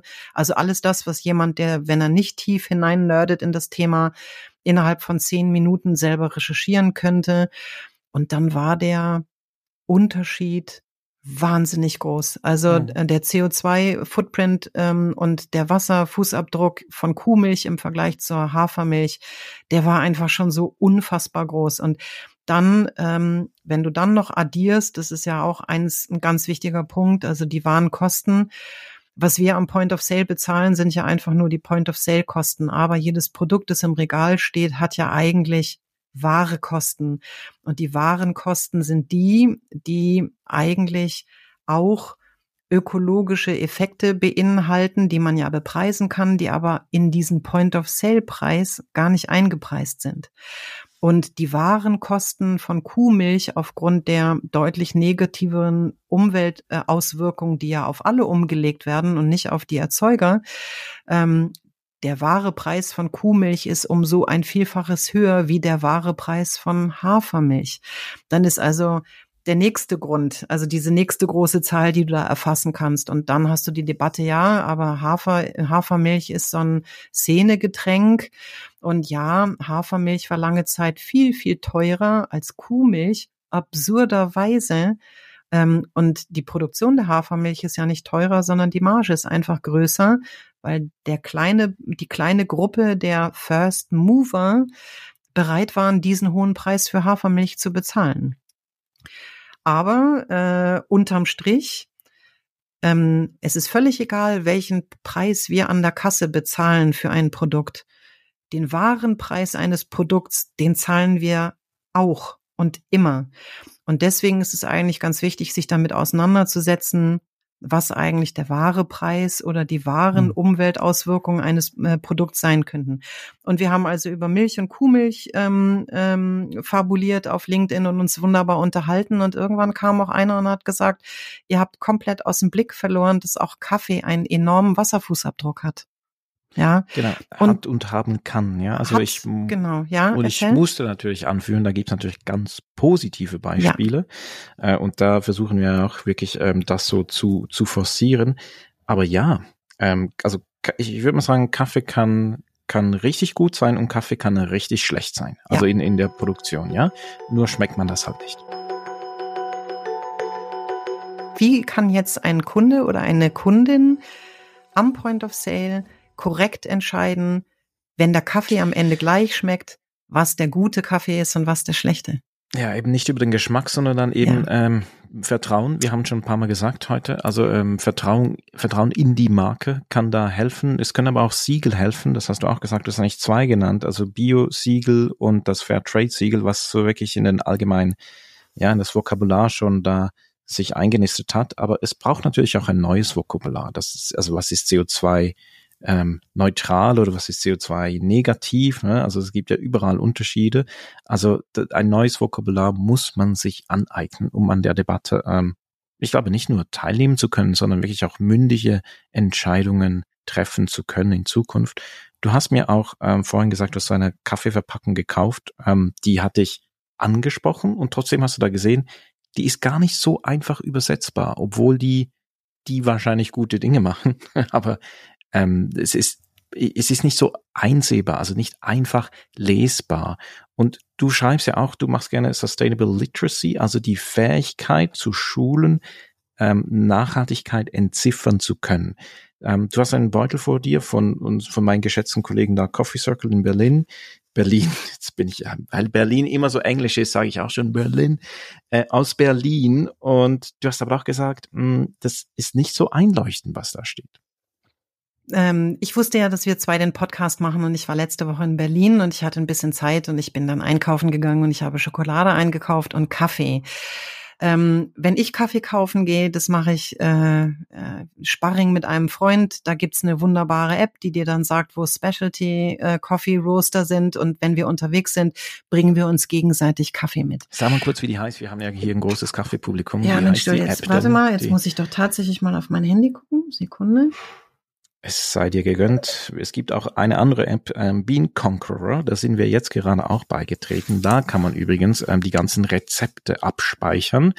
Ähm, und das ist auch ziemlich cool. Ne? Also da kann wenn du den Kaffee jetzt da hast vom Coffee Circle, könnte ich das nachchecken, ob da schon jemand äh, genau für diesen Kaffee auf der Bean Conqueror App einen, äh, ein Rezept hinterlegt hätte dass, damit ich gleich zum, äh, zur Gelinggarantie komme. Oh, das finde ich ganz spannend, wenn wir das machen. Also die, die App, die wir benutzen, heißt Coffee Trip. Und da sind im Aha. Grunde die Röstereien und die Cafés hinterlegt. Und dann gehe ich dahin und ähm, ich bin, ich bin ja, ich bin ja kein Spezialist. Ich bin da gelandet, dass ich frugal Kaffee trinke und zwar den Kaffee, der mir schmeckt. Und ich versuche inzwischen sogar, mich gar nicht mehr beeinflussen zu lassen, wenn mir jemand sagt, boah, das sind tolle Bohnen und der schmeckt gut, weil ich dann schon voreingenommen bin, sondern ich versuche tatsächlich ähm, im ersten Schritt über die Nase und im zweiten Schritt, Schritt über die Zunge einfach den Kaffee zu kaufen, ähm, der mir schmeckt. Ich bin also in den Laden gegangen. Ähm, du hast schon gesagt Coffee Circle und dann habe ich mitgebracht ein Natural, ein Habegona Natural aus äh, Äthiopien und auf der Rückseite, wo dann die Informationen stehen zum Kaffee, ähm, habe ich versucht einzuordnen, ob der meinen eigenen Präferenzen entspricht. Was ist mir persönlich wichtig? Mir persönlich ist Biodiversitätsschutz wahnsinnig wichtig, weil wir können schützen, was wir wollen. Wenn die Natur uns den Dienst quittiert, dann sind wir innerhalb kürzester Zeit weg. Und da interessiert uns auch nicht CO2 oder Ökonomie oder Soziales. Wenn die Natur sich weiter zurückzieht, wie sie es im Moment tut, dann haben wir alle nicht mehr lang. So, also das heißt, Biodiversität ist mir wahnsinnig wichtig. Das einzige Siegel, dem ich vertrauen kann, aktuell wäre das Biosiegel. Und das zweite ist, ich, mir sind Sozialstandards sehr wichtig und das, was ich kenne im Sozialstandardbereich, ist Fairtrade. Ähm, dieser Kaffee hat nichts davon auf der Packung und gehen wir mal davon aus, dass ich ein 0815 Kundin bin. Auf dieser Packung steht Direct Trade. Weiß ich das, wenn ich nicht eingeweiht und Nerd bin? Und das zweite ist, das Unternehmen ist eine, ist B Corp certified. Das bezieht sich dann auf Coffee Circle. Aber weiß ich das, wenn ich 0815 Bürger bin?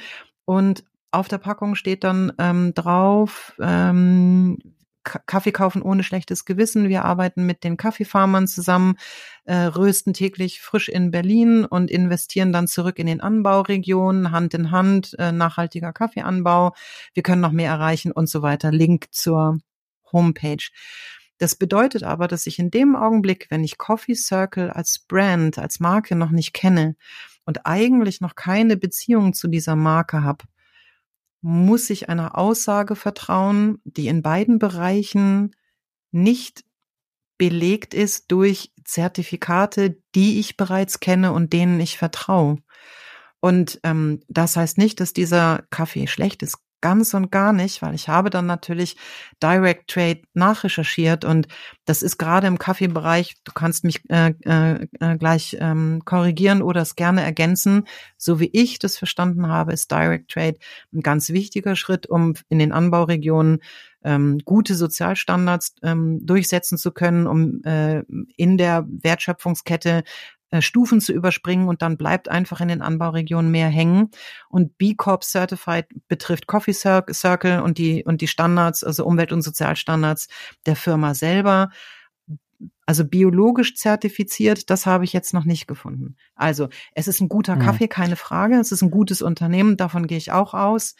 Am Point of Sale für einen 0815 Kunden, den wir vielleicht vom Massenkaffeeregal auf Responsible Coffee lupfen wollen würden, da machen wir es so einem Kunden relativ schwer, weil ihm vertraute Vertrauensbeweise auf dieser Verpackung nicht begegnen. Ja, also ich kann das alles nachvollziehen und ich kann aber auch die Denke vom Coffee Circle nachvollziehen, weil wir da sehr ähnlich unterwegs sind. Und zwar, vielleicht ist es so ein Spezialitätending. Ja? Also genau vielleicht, ich sage jetzt mal etwas überspitzt, aber vielleicht aus Trotz die Zertifizierung nicht groß zu zeigen, weil wir denken, und ich sage jetzt wir Coffee Circle und wir und ganz viele andere Spezialitätenröstereien, sagen, ne, wir haben übrigens, also wir, wir wir bauen Vertrauen mit euch auf, ja, und ähm, vertraut uns und wir kommunizieren ganz viel, vielleicht nicht über den Beutel, sondern eben über die Website, über YouTube, über Social Media, über Newsletter, über so und so, über, über Personen, wenn man sich sieht. Ähm, und vielleicht wird auch absichtlich darauf verzichtet. Ich, ich kann dir sagen, intern hatten wir auch solche Diskussionen. Also viele von unseren Kaffees, also ich, ich muss jetzt, was sind über 85 Prozent unserer Kaffees, die sind ähm, bio- oder biodynamisch zertifiziert, aber nicht alle werden so ausgelobt. Ähm, vielleicht machen wir das irgendwann, aber es ist für uns quasi bio, logisch so ähm, und, und zählen da nicht auf die, auf, sagen wir, auf die Macht des Zertifikats, sondern sind, ich sage jetzt mal so kühn und selbstbewusst zu sagen, ne, wir, wir können ein Vertrauen aufbauen und das muss über das Vertrauen funktionieren. Aber ich sehe das bei dir, wenn du sagst, hey, am POS, also wenn ich nur am Regal entscheiden würde, dann hat das natürlich deutlich schlechtere Karten als ein, ein sage ich mal, ein reduzierter Claim, der vielleicht gar nicht stimmen muss ein reduzierter Claim, der einfach nicht von einer äh, unabhängigen dritten Stelle ähm, überprüft und zertifiziert ist, dem glaube ich persönlich dann jetzt auch nicht so wahnsinnig viel. Ja, es wird einfach viel Schönfärberei und Grünfärberei in der Kommunikation betrieben. Und mm, ich glaube, ich habe es letztens gelesen, dass also das Vertrauen in Marken noch nie so gering war wie heute. Und das hat einen Grund. Ja. Das hat einfach einen Grund, weil ähm, diese Heuristikfunktion der Marke nach wie vor wahnsinnig wichtig ist, durch die vielen Möglichkeiten aber die Angaben in der Kommunikation zu überprüfen, über Reddit, über äh, also über Vergleichsportale, über das mache ich, ich mache es inzwischen ja Standard. Ich, äh, ich möchte was kaufen oder ich brauche was und dann recherchiere ich vorher und das sind ja immer die gleichen Schlagworte. Du nennst das Produkt, du nennst das Unternehmen und dann als Keyword kommt noch Erfahrung oder Anwenderberichte mhm. und dann guckst du mal, was du im Netz findest und das ist ähm, ein ganz wichtiger, ganz wichtiger Mechanismus, dass wir wenn wir der Marke nicht 100 Prozent vertrauen oder dem Zertifikat nicht vertrauen, dann vertrauen wir unseren Peers. Und das ist ja. ja eigentlich absurd, weil wenn auf Reddit ein User irgendwas schreibt, den kenne ich ja auch nicht. So, auf Amazon gab es dann äh, ganz viel Schmuh mit den eingekauften Bewertungen und so weiter. Jetzt muss man da auch vorsichtig sein. Aber wenn ich der Marke nicht vertraue, warum glaube ich denn einem User mit einem sonderbaren Akronym auf einer Plattform in Amerika, wenn der sagt, das ist gut oder das ist schlecht. Da steckt aber auch was ganz Menschliches drin, dass wir wirklich geneigt sind, weil wir soziale Wesen sind, auf unsere Peers zu hören und uns subkutan, unbewusst durch unsere Peers leiten zu lassen.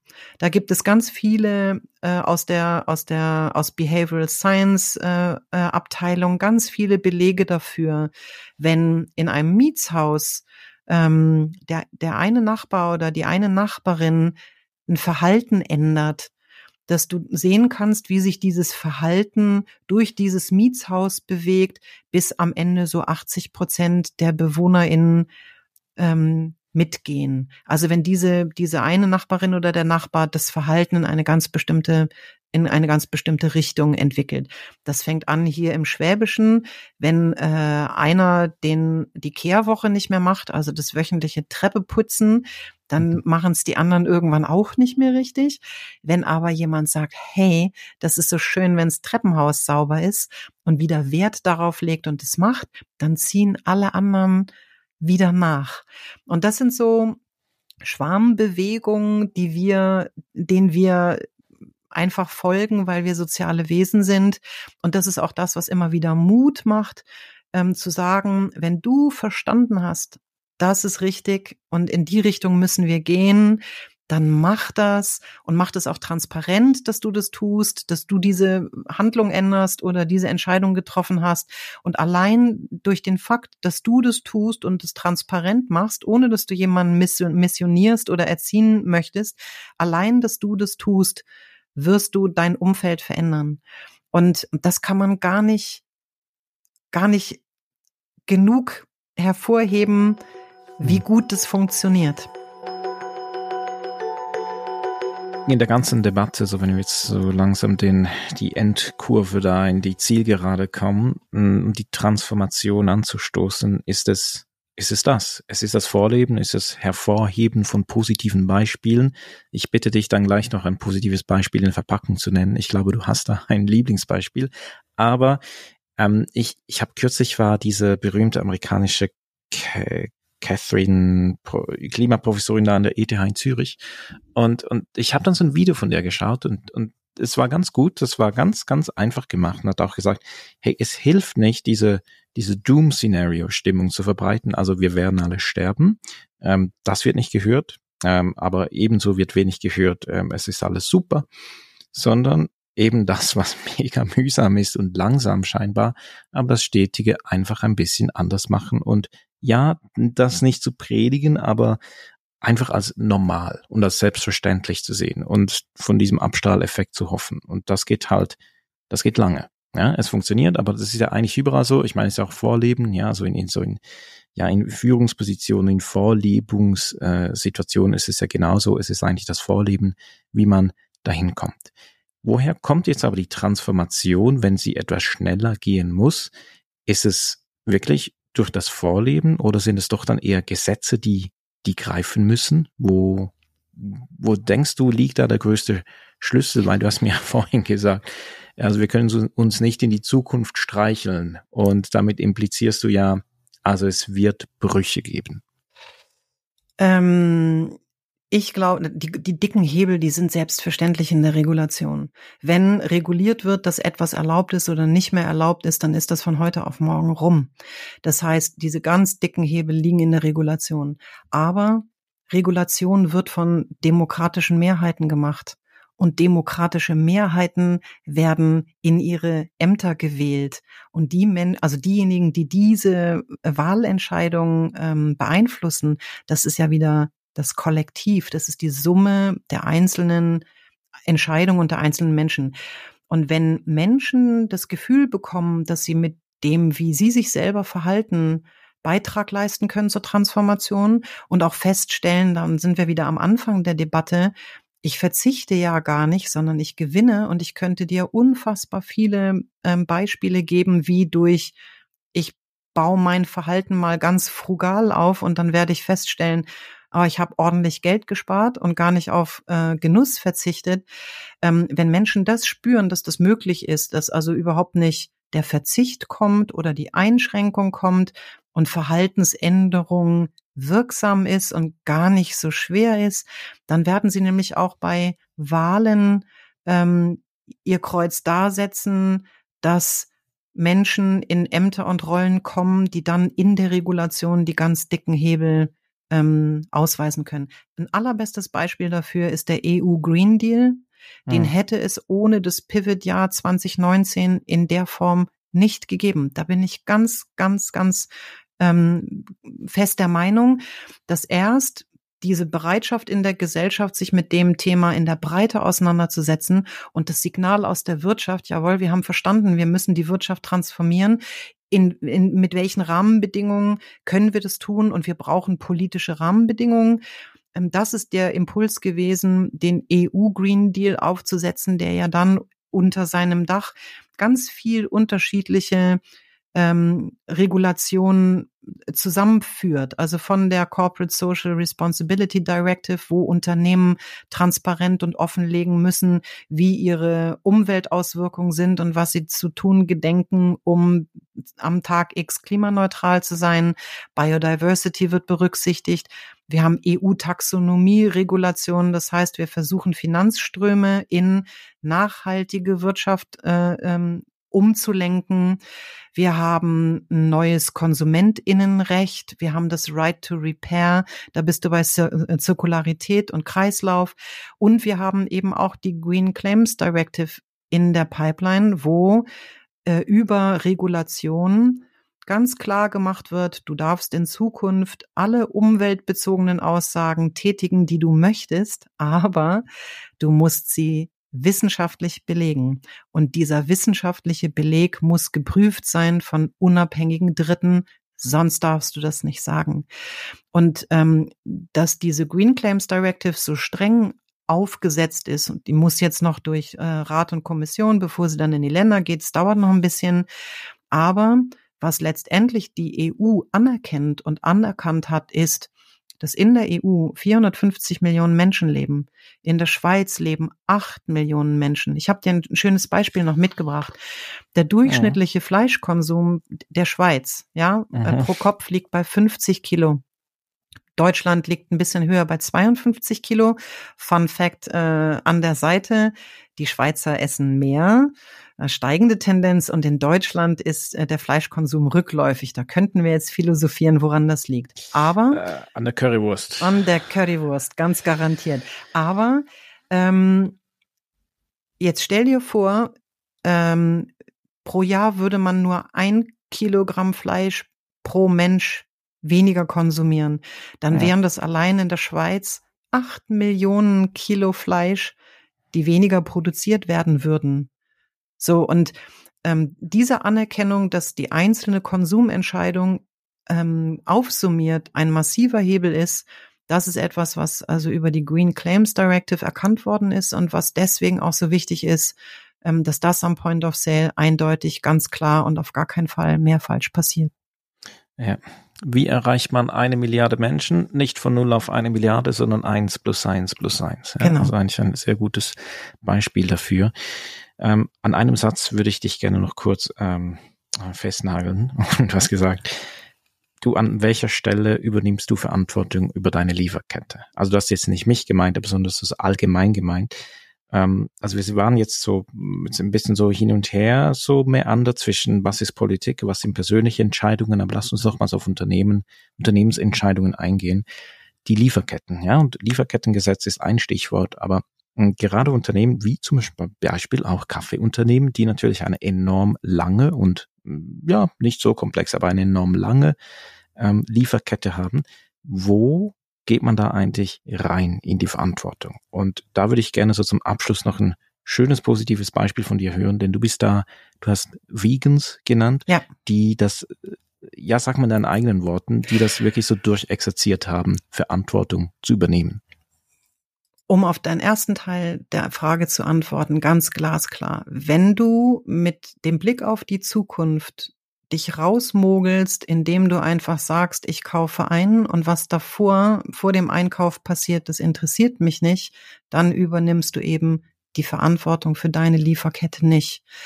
Wir brauchen für die Transformation Unternehmer und Unternehmerinnen, die eigentlich bis an den Ursprung der Produkte, die in ihre Lieferketten einfließen, zurückgehen und Verantwortung übernehmen. Ähm, du hast ein schönes Beispiel genannt. Es gibt eine Firma, die heißt Vegans, die übrigens ihre Daten offenlegen mit einem Schweizer System. Ähm, warten, lass mich überlegen. Äh, Eternity, kennst du das? Die, die, die machen transparent Nein. über den Eternity Score, okay. also mhm. nicht Eternity von End Endlichkeit, sondern EAT. Ich glaube, das kommt Aha, aus der mhm. Schweiz mit dem Eternity Score, wo sie eben ähm, verschiedene Umweltauswirkungen ähm, ihrer Produktion äh, scoren und benchmarken und dann diese unterschiedlichen Umweltauswirkungen auf dem Produkt auch kennzeichnen. Und das ist eben auch eine Antwort auf den CO2-Tunnel, ja, auf den Carbon-Tunnel, mhm. weil du hast auch äh, Tierwohl und du hast auch auch ähm, äh, Regenwald zum Beispiel in diesem äh, Eternity Score mit drin. Und ähm, also Vegans sagt schon oder Vegans, Vegans sagt das Wort schon, das ist ein Hersteller von veganen Lebensmitteln und die machen das sehr konsequent und die legen die Daten ihrer Lieferkette ganz solide offen. Und dann ähm, finden sie eben auch die Pain Points, weil keine, keine Produktion ist ohne Pain Points und es gibt auch noch keine nachhaltige Produktion. Und jeder, der das behauptet, der beschummelt eigentlich seine KundInnen.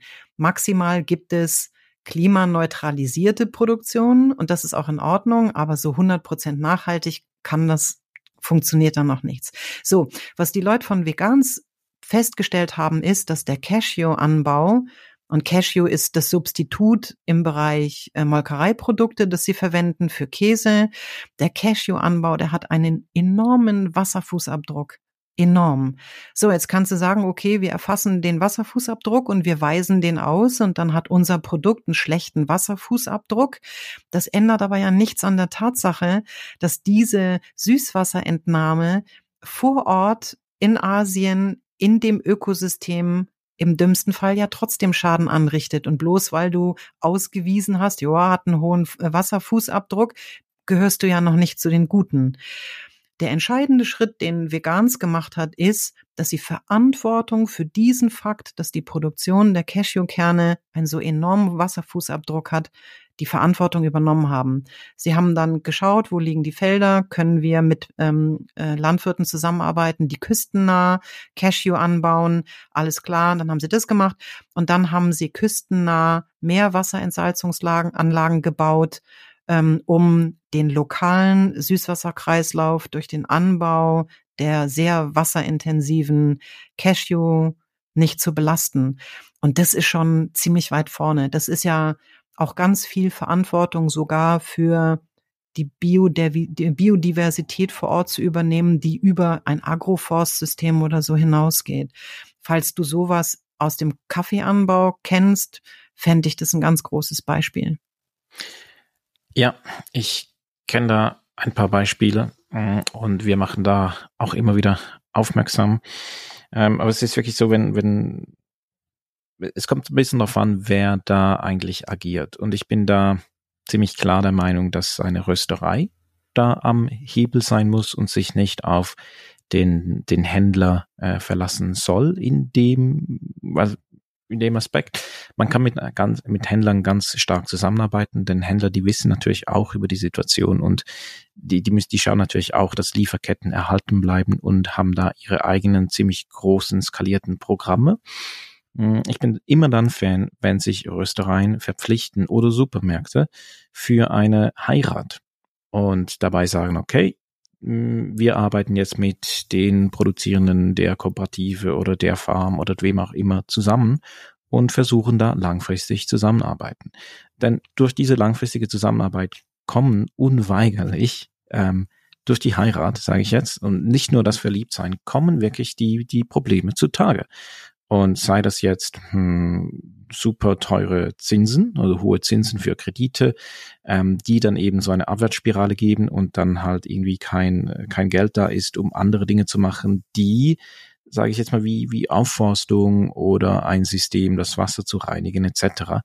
Ähm, das ist ja ein Rattenschwanz und da bin ich dann immer sehr happy, ähm, wenn ich sehe, dass jemand sagt, okay, wir arbeiten jetzt mit der Farm XY zusammen.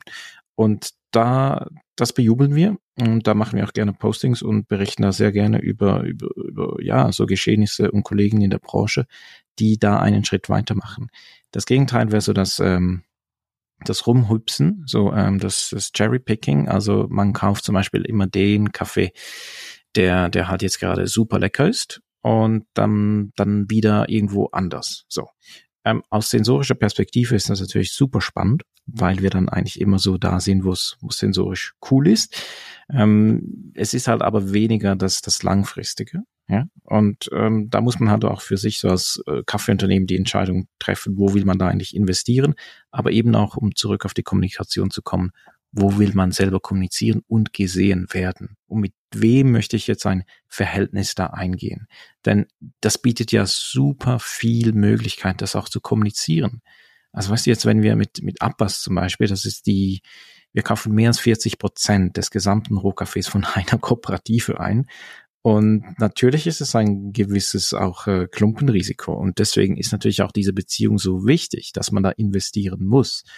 Und ähm, bei ihnen sind wir, kaufen wir 100 Prozent der Bioproduktion ein. Also das, äh, wir haben da, ja, es klingt jetzt ein bisschen hart, aber wir, also wir haben uns nicht gegenseitig in der Hand überhaupt nicht, aber wir sind uns bewusst, ähm, wir sind uns gegenseitig wichtig. Also der, das, der Erfolg des anderen hängt von mir ab.